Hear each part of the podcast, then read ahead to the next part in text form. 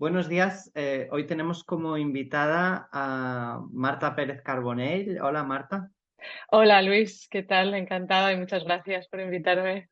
Eh, Marta es eh, profesora titular de literatura española en la Universidad de Colgate, en el estado de Nueva York, y es especialista en Javier Marías, a quien dedicó su, su tesis y también su monografía. Así que el objetivo de esta conversación, eh, Marta, ya que hemos tenido esta pérdida en el mundo de las letras y de la cultura en España, sería eh, rendir homenaje al gran escritor que fue Javier Marías, haciendo un repaso por su trayectoria vital y por su obra, lo que tú nos quieras eh, contar. quizá podemos comenzar por el principio, por sus primeros años, la influencia de, de sus padres, ¿no? De Julián Marías, que tanto, en fin, que tan, tan, importante ha sido también en la historia de las ideas en España. ¿Qué nos podrías contar de, esos años de formación de Javier Marías y de la influencia de, sus padres? Sí, bueno, pues eh, sí, realmente, además de que tiene sentido empezar por el principio, eh, sus, sus, años de infancia fueron, fueron muy formativos. Él eh, él, como quizás eh, sabe nuestro, nuestro público, nació, nació aquí en Madrid y estudió en el Colegio Estudio, que era un colegio de, corte liberal, eh, y en su casa siempre se, siempre se respiró cultura y siempre eh, había conversaciones. Javier Marías ha hablado muchas veces sobre conversaciones tanto, tanto, tanto entre sus padres como con sus hermanos, sobre, sobre filosofía, sobre literatura, sobre arte Ah, y de hecho todos sus hermanos han terminado además eh, dedicándose a, profesiones relacionadas con la cultura. Y luego, eh, bueno, como sabemos, Julián Marías, el, el gran discípulo de, de, Ortega, eh, aquí en España, muchas de las, de las ideas de, de Julián Marías aparecen en, en sus libros. en el caso de Tu rostro mañana, incluso él rindió un homenaje muy específico a su padre y al, al legado filosófico de su padre a través de, un personaje que era el padre de, Jack Deza, del protagonista, que estaba, que estaba muy inspirado por la historia, por la historia de Julián Marías, que además de ser una historia de, ideas y una historia eh, muy importante relacionada con, la, con, la, con el legado filosófico de, nuestro país, eh, pues eh, tenía un fuerte componente, digamos, personal, porque, porque como, como sabemos a, a Julián Marías se le prohibió dar clases en la universidad eh, durante, durante la dictadura franquista y esto fue lo que le, lo que le acercó a Estados Unidos, ¿no? que quizás luego podemos hablar un poquito de esa, de esa influencia de todo el mundo anglosajón en Javier Marías. Ah, así que eh, Julián Marías ah, estuvo dando clases en, en, la Universidad de Yale y en la Universidad de Wellesley en Estados Unidos y, y, bueno, y gran parte de lo que, de lo que absorbió en esos años lo, lo, lo trajo a, digamos, a esa cuna familiar que, que además, eh, de, además de cultura se respiraba un ambiente muy cosmopolita y muy internacional. Y, y luego, por su parte, la madre de Javier Marías, eh, Dolores Franco, em, Marías, Javier Marías, me refiero, alguna vez comentó eh, lo, lo, injusto que, que, le resultaba a él, ¿no? lo doloroso que le resultaba a él que no se comentara cuánto había influenciado en él el pensamiento de su madre, porque su madre también estudió filosofía como Julia Marías y, también era, era, una persona que, escribía y que tenía su propio pensamiento. De hecho, eh, publicó un tomo importante que se llamaba España como preocupación a modo de anécdota, eh, contaré una cosa que, eh, de la que habló Javier Marías alguna vez, que es que fue problemático publicar este tomo por el hecho de que España como preocupación, iba esa palabra preocupación al lado del nombre de su madre que se apellidaba Franco, y aquello de España, preocupación y Franco fue un poco, fue un poco polémico. Y si vemos la primera edición, su apellido Franco está así pequeñito para que no se, para que no se vinculara demasiado Franco con la preocupación. ¿no? Bueno, eran los años de la dictadura. Pero bueno, con esto quiero decir que em, sí, el, digamos, las ideas de, filosofía y de cultura que, él luego, eh, su, apreciación por el arte eh, y, por, la música y por el cine venían eh, ya, de, ya de lejos. Y después él estudió filología inglesa en cuanto a su formación ya más, em, más académica. Estudió filología inglesa eh, aquí en la Universidad Complutense y bueno, eso ya terminó de, digamos, de, abrirle al mundo de la, de la literatura anglosajona y, de sus muchos queridos escritores que, que, tuvieron una influencia em, muy importante, sobre todo en sus primeros años como novelista. ¿no? A María se le tildó muy pronto de extranjerizante Ah, y, alguna vez él contó la, anécdota de que, de que además de extranjerizante se le tildó de anglo-aburrido. Sus detractores le llegaron a llamar anglo-jodido con, perdón ah, por, el, por el adjetivo. Pero cuéntanos, Marta, porque a él le, interesó siempre muchísimo la, traducción, ejerció como traductor, teorizó sobre la traducción. En sus novelas hay traductores e intérpretes. Y ya muy jovencito, antes de cumplir los 30, ya, ya publica esa magnífica traducción del Tristam Shandy, que es una novela eh, dificilísima, un gran clásico de la literatura inglesa. Cuéntanos un poco más de esa, apertura a lo anglosajón, qué le aporta y cómo, cómo ve la traducción, ¿no? la, importancia de la traducción para preservar el, legado cultural de, Occidente. Sí. Sí, bueno, no, como dices Luis, para él la, traducción fue eh, realmente una práctica y un arte eh, eh, muy formativos y muy importantes en su carrera como novelista.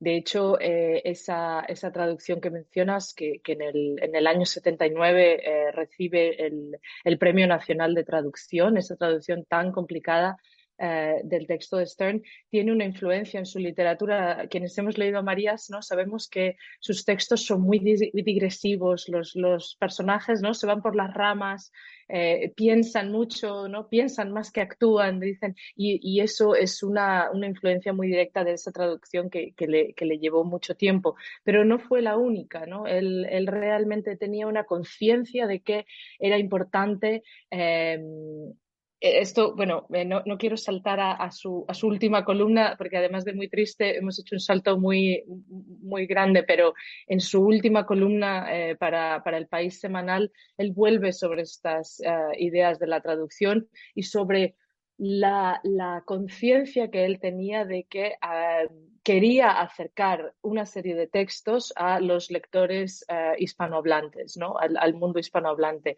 De modo que, además de traducir a, Nabokov y, a Hardy y a Yeats, eh, tradujo además eh, textos menores de algunos de estos, de estos autores, ¿no? De Conrad también, textos pequeños y textos que quería que, bueno, que estuvieran disponibles en la cultura hispanohablante.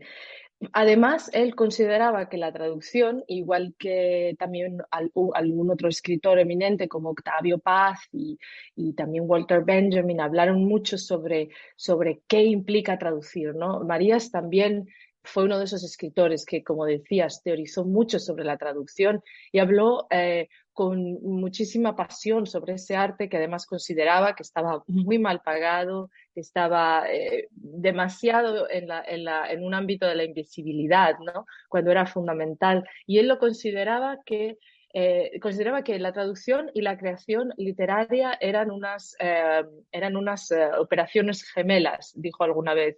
Eran, eran digamos, dos, dos, prácticas en las que el escritor tenía que tenía, digamos que tenía, todos, todos entendemos ¿no? que un escritor que va a, enfrentarse a una página en blanco para escribir su novela va a poner mucho de sí mismo y va a tener su propio estilo y va a necesitar una, una fuente creativa muy importante. Pues él, él opinaba que de la misma manera ocurría con la traducción, ¿no? que no estaba uno tan atado a ese texto original como, como digamos, eh, libre para, para, de alguna manera, mm, eh, reflejar la maestría de ese texto original en una lengua propia. ¿no? Entonces, él, él veía que esa, esa, práctica de la traducción era, era crucial y además estaba muy necesitada de una, de una habilidad, ¿no? Eh, de una habilidad de escritores. Muchas veces dijo a todos los escritores jóvenes y noveles que me han preguntado qué escuelas de, de, perdón, de, escritura, eh, dónde, puedo, dónde puedo mejorar mis habilidades para, para la escritura de ficción. Eh, él decía, yo les recomiendo que, no gasten dinero ni tiempo en eso, sino que traduzcan. Si saben otro idioma, que traduzcan, porque traducir es realmente la, mejor manera de, aprender a escribir y de desarrollar una voz propia. De modo que él a veces se lamentó que en los últimos años era algo para lo que tenía poco tiempo y era algo que él consideraba en realidad muy importante, ¿no? Estas traducciones literarias. Y, gracias, Marta. Y cuéntanos, em, quizá la primera novela de Marías que entró en el canon literario, de la, el canon de la literatura española fue Corazón tan blanco. Em, en Alemania, Marcel Reich-Ranitzky, que era el gran pop de la crítica, la puso por las nubes y no sé si vendió dos millones de ejemplares, una barbaridad.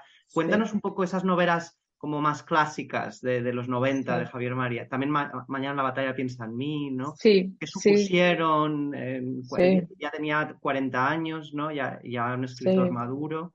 Exacto, sí, esa es, podemos decir que esa es la, etapa madura ¿no? de, la, de, la, de, la, carrera novelística de Marías y, y las novelas por las que eh, recomendamos a los lectores empezar eh, si, no, si no conocen a Javier Marías, eh, porque él efectivamente en el año 92 publica Corazón tan Blanco, em, en la que el, protagonista además es un intérprete de lenguas. Entonces vemos que el tema de la traducción en Marías está por todas partes y además en diferentes capas ¿no? de, de, esa, de esa cadena de creación. Él es traductor, él da esta profesión a sus, a sus protagonistas y además luego sus protagonistas, como él, también teorizan sobre la traducción. Y creo que por eso Corazón tan Blanco fue una novela tan fundacional. Algunos críticos opinan que, esa etapa de madurez novelística empieza más bien tres años antes, en, en el 89, con Todas las Almas, Ah, y puede ser, ¿no? Es una novela en la que ya vemos una influencia anglosajona muy importante. Es una novela que tiene lugar em, en, Oxford, en el Reino Unido, y se puede definir ¿no? como esas novelas eh, de, campus, ¿no? Una novela universitaria. Corazón tan blanco es una novela que además ya tiene un poco el, digamos, esa, esa, ese setting global, ¿no? Porque el protagonista eh, vive entre, entre Madrid eh, y, Nueva York y Ginebra, porque es un intérprete de, lenguas, como decía. Y esta novela supone, yo creo, el, eh, un poco el principio de lo que es, lo que ahora identificamos como un estilo 100% reconocible de Marías. ¿no? Marías tenía un estilo muy particular y muy... Ah, muy propio en el sentido también de que a quien no le guste no le va a gustar casi ninguna novela y a quien le guste le van a encantar todas, ¿no? Porque dos años después él publica Mañana en la batalla piensa en mí, que es una novela que está más basada eh, en Madrid, pero donde también vemos esa, esa influencia de pensamiento extranjero, ese juego con las lenguas, y es una novela que casi aparece por osmosis, como, como dice él en, un, en, una, en una ocasión.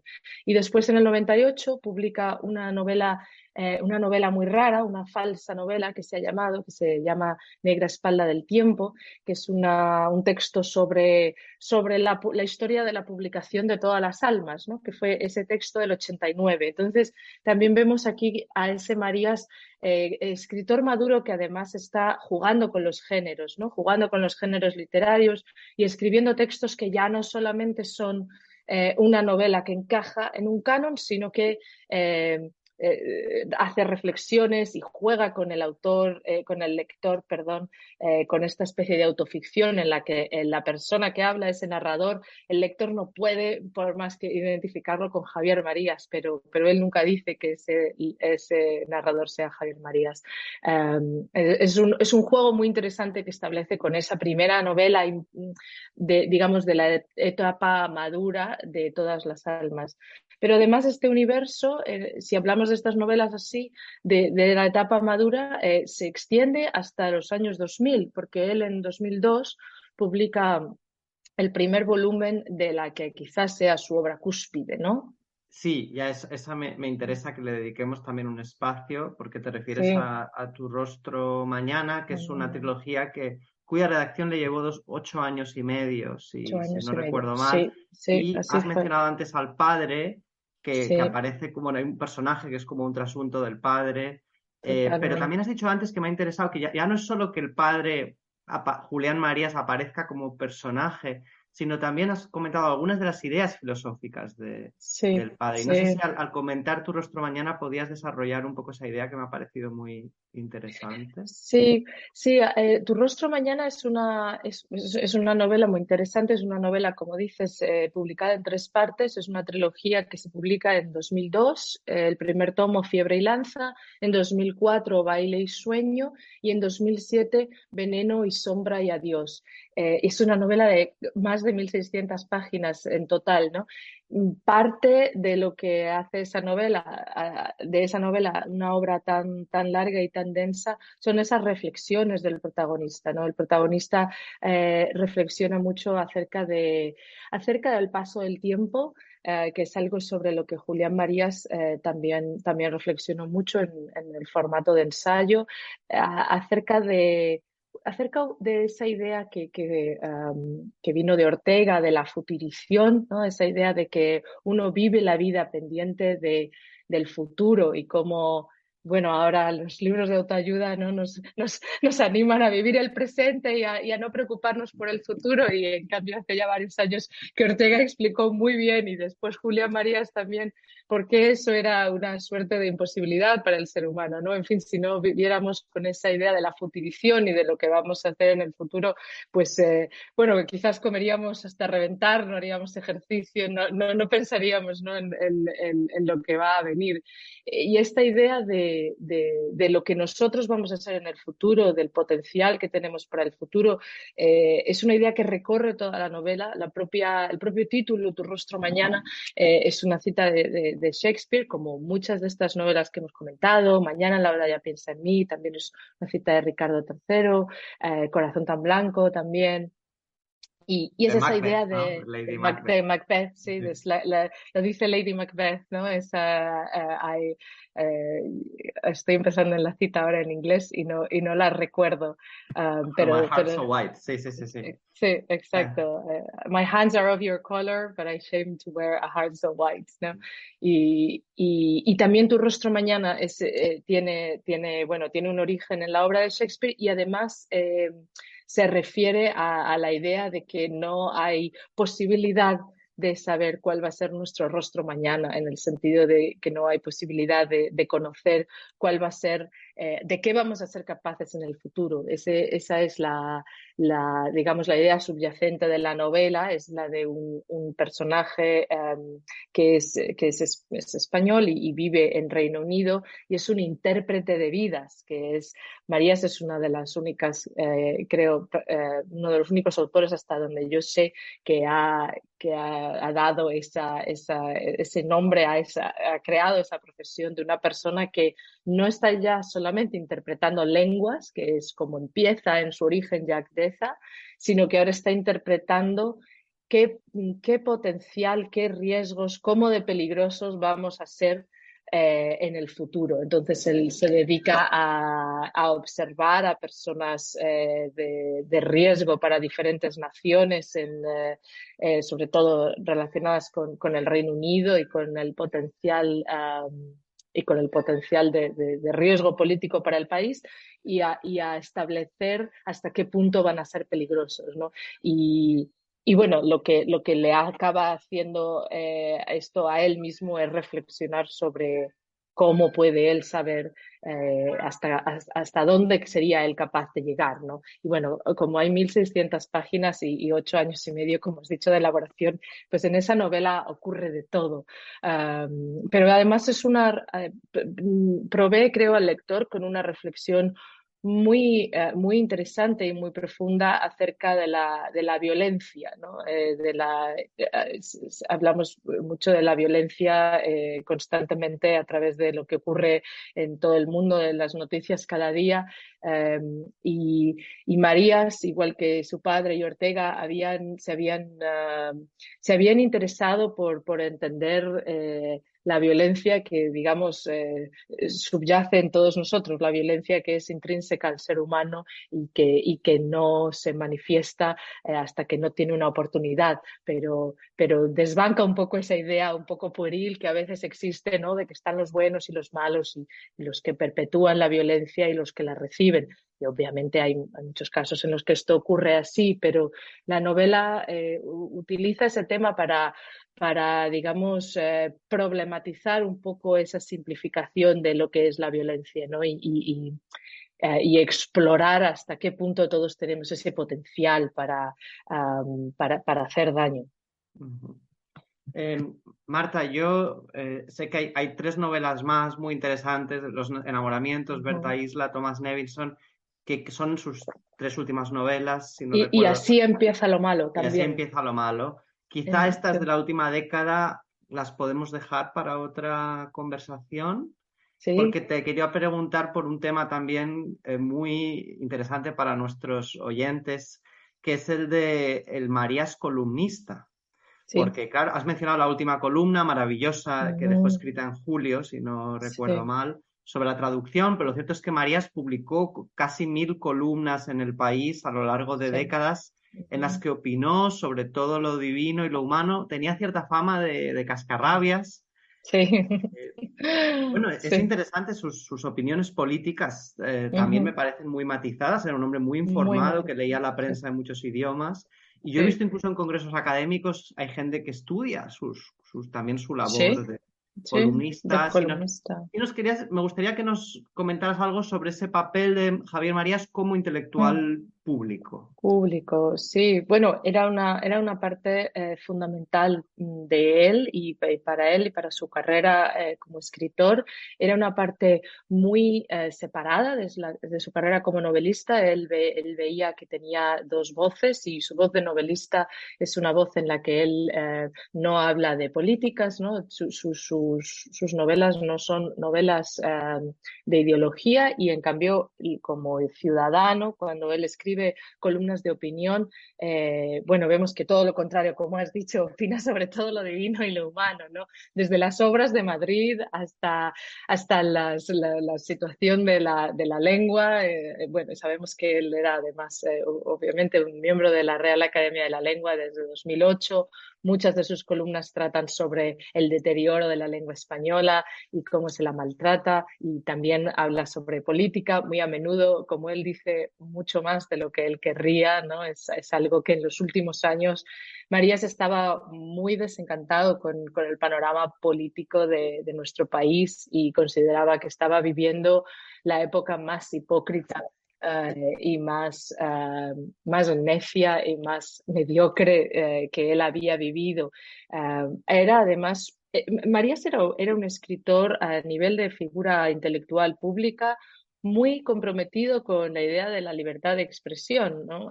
tenía muchos detractores porque, como has dicho, tenía mucha fama de cascarrabias, era muy polémico en sus ideas y, bueno, casi que cuanto más polémico era, más quería él que esa polémica no afectara a, la manera en la que él expresaba sus ideas, ¿no? Eh, lo cual le hacía todo entonces más polémico y en estos últimos años sabemos que se metió en, bastantes berenjenales con unos y con otros, em, porque Marías en cuanto a su, a su ideología era muy crítico eh, con, tanto con la derecha como con la izquierda eh, aquí en España y criticaba abiertamente y explícitamente con nombres y apellidos a, políticos, a políticos que luego eh, salían diciendo que les encantaba leer sus columnas y él respondía, pero no entiendo, te estoy insultando, claramente no las lees, ¿no? Era, era una persona que no tenía pelos en la lengua en este sentido, ¿no?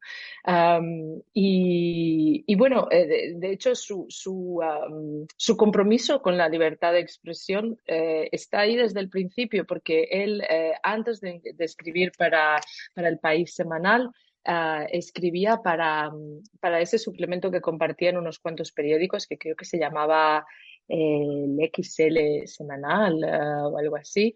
Y, y, él en este, hace, hace ya muchos años, eh, eh, para este periódico escribió una columna eh, que era bastante crítica con la Iglesia y el, la publicación le pidió que bueno que esperara la, que iban a esperar a publicarla porque estábamos muy cerca de las fechas navideñas y esto lo aceptó y cuando empezó el nuevo año y no se publicó Mm, terminó ahí su relación con, con, ellos, ¿no? En el sentido de que, bueno, él, él opinaba que si, si, si, él no iba a poder expresarse libremente, no, no quería escribir. Pero también me parece interesante que se le ha asociado más con un pensamiento, corrientes de, de izquierda o progresistas, en un sentido muy lato, ¿no? Pero luego no era nada woke, también era muy crítico con, ¿no? Con, y yo le he visto reivindicar, por ejemplo, la transición, la monarquía. Eh... Sí. Era, en este sentido, creo que por eso era una figura tan polémica, ¿no? Eh, en eh, su último libro en el que recopilaba estas columnas, que esto era una cosa muy importante para María, es que esas columnas quedaran recopiladas después en volúmenes de Alfaguara, lo que también indica cuán importante era esta labor para él, ¿no? Y eh, su último, el último, la última recopilación de estas columnas lleva por título una, columna que, eh, es algo así como eh, pero el cocinero es buena persona. Me pregunto si el cocinero es buena persona. Eh, es algo así. Y, bueno, se refiere un poco a esta, a, esta, a esta corriente de, vamos, podemos llamarla buenismo, por, eh, quizás por, por, simplificar un poco eh, la, tendencia a, querer conocer, digamos, desde un punto de vista moral y ético, dónde se sitúa cada, cada personaje público, ¿no? Y qué opinan de una cosa y qué opinan de otra, ¿no? Hasta ese punto de ridiculizar que no voy a ir a un restaurante hasta que no sepa si el cocinero es buena persona o no, ¿no? Entonces, eh, bueno, se, le ha criticado mucho desde, desde ambos círculos, porque, bueno, la, corriente de izquierda es muy progresista, eh, que, que, tiene, digamos, una quizás eh, una influencia que viene de Estados Unidos y que, y que es de una corte muy moralizante, le ha criticado mucho por por nunca situarse en una posición en la que, por ejemplo, bueno, mm, admitiera una especie de privilegio intelectual o un privilegio de, género, de raza, vamos a, decir, ¿no? Sino que él eh, creía en una en un valor intrínseco de la, del, digamos, de la, no sé, de, la cultura y el conocimiento de cada persona sin eh, llevar eso a términos de cuál es su identidad y, y, y, cómo se identifica y de dónde viene, etcétera, ¿no? Entonces por ahí le venían esas críticas y bueno, las críticas por la derecha también le han, eh, le han venido por, eh, creo que esas venían antes más que ahora, ¿no? Creo que esas críticas han sido, han sido más de sus inicios, ¿no? Eh, pero, pero últimamente mm, las recibía más por, por este otro lado. Y Marta, ya para acabar, eh, ¿puedes comentarnos algo sobre la labor de Marías como editor? Sí, era también una labor muy importante para, para él. Eh, Marías tenía una, una pequeña editorial que se llama Reino de Redonda Uh, que es uh, una editorial. Yo me pregunto ahora qué va a pasar con ella y, espero realmente que siga adelante. Eh, era una editorial en la que él, bueno, adquirió un compromiso de, de nuevo, de, sacar a la luz textos uh, no muy conocidos, en muchas ocasiones nada conocidos en España porque, o en, en, el mundo hispanohablante porque no se habían publicado antes en español y él se ocupaba de traducirlos a, con, con amigos, colegas, colaboradores, traductores para que, del francés, del italiano y del inglés, sobre todo para que eh, salieran, salieran luego um, en, en, nuestra lengua.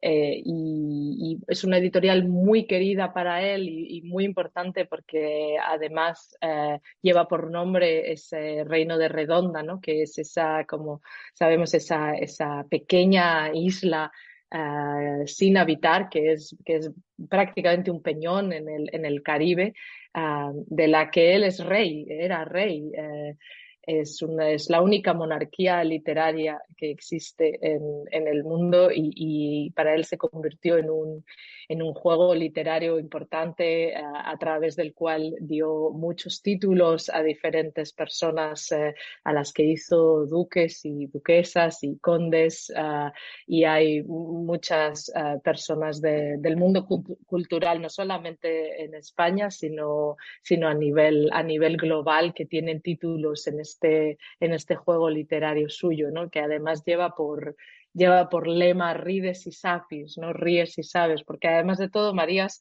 aunque ese lado de él no es muy eh, conocido, tenía un sentido del humor muy afinado y muy, uh, y muy, y muy peculiar. Muy bien, pues muchísimas gracias, eh, Marta, por tu tiempo y por ti. esta introducción a, a, la obra y a la vida de Javier Marías. Sí. A ti, Luis, muchísimas gracias. Y bueno, yo espero que, espero que quien no se haya animado a, a leer a Javier Marías hasta ahora, uh, que lo haga a partir de, de esta conversación contigo.